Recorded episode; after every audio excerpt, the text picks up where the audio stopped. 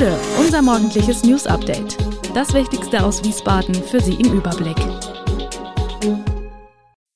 Guten Morgen aus Wiesbaden an diesem 23. November. Demonstration mit Straßensperrung in Wiesbaden, Hoffnung auf Reaktivierung der Ahrtalbahn und Debatte um die Zukunft des Zollspeichers in Biebrich. Das und mehr gibt es heute für Sie im Podcast. Aufgrund einer Demonstration wird am Samstag die Wiesbadener Wilhelmstraße vom Kureck aus über die Friedrich-Ebert-Allee bis zum ersten Ring für den Verkehr voll gesperrt. Die Sperrung dauert von 10 bis 18 Uhr. Grund ist ein Protest des Bundesverbands Logistik und Verkehr gegen die neue Lkw-Maut. Ab dem 1. Dezember müssen Spediteure für ihre Diesel-Lkw eine zusätzliche Maut von 200 Euro je Tonne CO2 zahlen. Das vom Bundestag verabschiedete Gesetz soll für jährliche Mehreinnahmen in Höhe von knapp 8 Milliarden Euro sorgen und Unternehmen zum Umstieg auf emissionsarme Lastwagen bewegen. Nach Angaben der Polizei wird mit bis zu 300 Lkw gerechnet. Man behalte sich bei vielen Teilnehmern außerdem vor, auch die Mainzer Straße zu sperren. Nach aktuellem Stand soll die Lkw-Kolonne morgens von Mainz über die A60, A671 und anschließend über die Mainzer Straße und den ersten Ring in die Innenstadt rollen. Die Kundgebung soll am Kureck gegen 12 Uhr stattfinden. Die Polizei rät, die Innenstadt zu umfahren und außerhalb der Stadtmitte zu parken. Der Busverkehr wird umgeleitet. Die Haltestellen Friedrichstraße, Kurhaus, Theater, Webergasse, Kochbrunnen, Kureck, Lieberberg und Gustav-Mahler-Straße können während der Demo nicht angefahren werden. Im Rheingau-Taunus-Kreis gibt es Hoffnung auf die Reaktivierung der Ahrtalbahn. Landrat Sandro Zehner äußerte sich erst in der vergangenen optimistisch, betonte jedoch die Notwendigkeit von politischem Rückenwind aus den Verkehrsministerien. Genau die zweifelt der Fahrgastverband Probahn jetzt aber an. Denn in der Landeshauptstadt steht nun ein personeller Wechsel an, nachdem Ministerpräsident Boris Rhein, CDU, Koalitionsverhandlungen mit der SPD aufgenommen hat und der bisherige Verkehrsminister Tarek Al-Wazir, Grüne, nur noch bis Mitte im Januar im Amt sein dürfte. Der Fahrgastverband ProBahn äußert sich besorgt darüber, dass im CDU-SPD-Eckpunktepapier der ÖPNV zu wenig Gewicht bekommen habe. Bad Schwalbach ist die einzige hessische Kreisstadt ohne Bahnanschluss. Auch keine Stadt in der Größe von Taunusstein, 30.000 Einwohner, ist hessenweit ohne Schienenverbindung. Landrat Zehner, der künftige Taunussteiner Bürgermeister Joachim Reimann, ebenfalls CDU, sowie alle Parteien im Kreistag sind sich deshalb einig, dass die Ahrtalbahn kommen soll. Das wäre ganz im Sinne von ProBahn. Der Anteil an Schülerinnen und Schülern mit Migrationshintergrund an Wiesbadener Gymnasien steigt. Von Chancengleichheit lässt sich noch lange nicht sprechen. In den achten Klassen gehen derzeit 33,5 Prozent der Jugendlichen mit Migrationshintergrund aufs Gymnasium. Bei Jugendlichen ohne Migrationshintergrund sind es 58 Prozent. Das zeigen Zahlen des diesjährigen Wiesbadener Integrationsmonitorings. Die Statistik zeigt außerdem, Mädchen gehen in der achten Klasse häufiger aufs Gymnasium als Jungen. Der Unterschied bezüglich des Geschlechts ist bei Kindern mit Migrationshintergrund besonders hoch.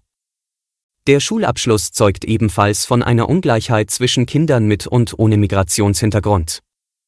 Je höher der Abschluss, desto besser sind die weiteren Integrationschancen im Ausbildungssystem und auf dem Arbeitsmarkt. Doch die Quote derjenigen, die im Jahr 2022 ohne Abschluss von der Schule gingen, liegt bei Migranten insgesamt bei 8,2 Prozent. Damit ist sie doppelt so hoch wie bei Schülerinnen und Schülern ohne Migrationshintergrund. In Biebrich steht die Zukunft des Zollspeichers im Mittelpunkt intensiver Debatten im Ortsbeirat. Eine zentrale Frage ist, ob das Gebäude am Rheinufer erhalten und saniert oder abgerissen werden soll. Während einer Sondersitzung wurden verschiedene Perspektiven betrachtet, darunter die von Wiesbadens oberstem Denkmalschützer Martin Horsten, der für den Erhalt plädierte, und Ortsbeiratsmitgliedern, die die Wirtschaftlichkeit und Umsetzbarkeit in Frage stellten. Ein Vorschlag für eine Machbarkeitsstudie und Wirtschaftlichkeitsprüfung wurde diskutiert, ebenso wie die Möglichkeit einer erneuten Bürgerbeteiligung. Die Stadtverwaltung wies auf finanzielle Einschränkungen hin und schlug vor, dass eine städtische Gesellschaft die Rolle des Bauherrn und Vermarkters übernehmen könnte. Trotz der Vorschläge für den Erhalt des Speichers scheint ein Abriss aufgrund praktischer und wirtschaftlicher Überlegungen wahrscheinlicher zu werden. Eine endgültige Entscheidung wird für die Ortsbeiratssitzung am 28. November erwartet, wobei die Fraktionen aufgefordert sind, entsprechende Anträge zu formulieren. Lothar Buchmann, einer der prägendsten Fußballtrainer der Region, ist im Alter von 78 Jahren verstorben und hinterlässt tiefe Trauer in der Fußballgemeinde. Als Spieler begann Buchmann bei Mainz 05 und wurde später mit dem VfR Böstadt 1975 deutscher Amateurmeister. Als Trainer führte er Darmstadt 98 im Mai 1978 in die Bundesliga und gewann mit Eintracht Frankfurt 1981 den DFB-Pokal. Zu seinen weiteren Stationen gehörten Kickers Offenbach und Viktoria Aschaffenburg. Buchmann, zuletzt wohnhaft in Gumpen im Odenwald, prägte den Fußball im Rhein-Main-Gebiet nachhaltig. Seine letzte Tätigkeit war beim FC Bensheim. Er hinterlässt eine Ehefrau und drei Töchter. Ist die ambulante Notfallversorgung gefährdet? Ein Urteil des Bundessozialgerichts zu Poolärzten sorgt für Aufregung in der Region. Darin heißt es, dass sogenannte Polärzte, also freiwillig im Bereitschaftsdienst mitarbeitende Ärzte, nicht automatisch selbstständig sind und damit der Sozialversicherungspflicht unterliegen. Polärzte allerdings würden laut Landesärztekammer Hessen für die Notfallversorgung dringend gebraucht und müssten den Notärzten im Rettungsdienst gleichgestellt werden. In Rheinland-Pfalz zieht man bereits Konsequenzen aus dem Urteil. So sollen zu Beginn des kommenden Jahres sieben Bereitschaftspraxen geschlossen werden. Wie sich das Urteil auf Hessen auswirke, lasse sich erst nach dem Vorliegen der Urteilsbegründung beurteilen, teilte die Landesärztekammer Hessen mit. Auch die Kassenärztliche Vereinigung Hessen will zunächst die Urteilsbegründung abwarten, da in Hessen der ärztliche Bereitschaftsdienst auch anders vergütet werde, als etwa in Baden-Württemberg. Alle weiteren Hintergründe und aktuelle Nachrichten lesen Sie unter www.wiesbadener-kurier.de. Gude Wiesbaden ist eine Produktion der VRM von Allgemeiner Zeitung, Wiesbadener Kurier, Echo Online und Mittelhessen.de.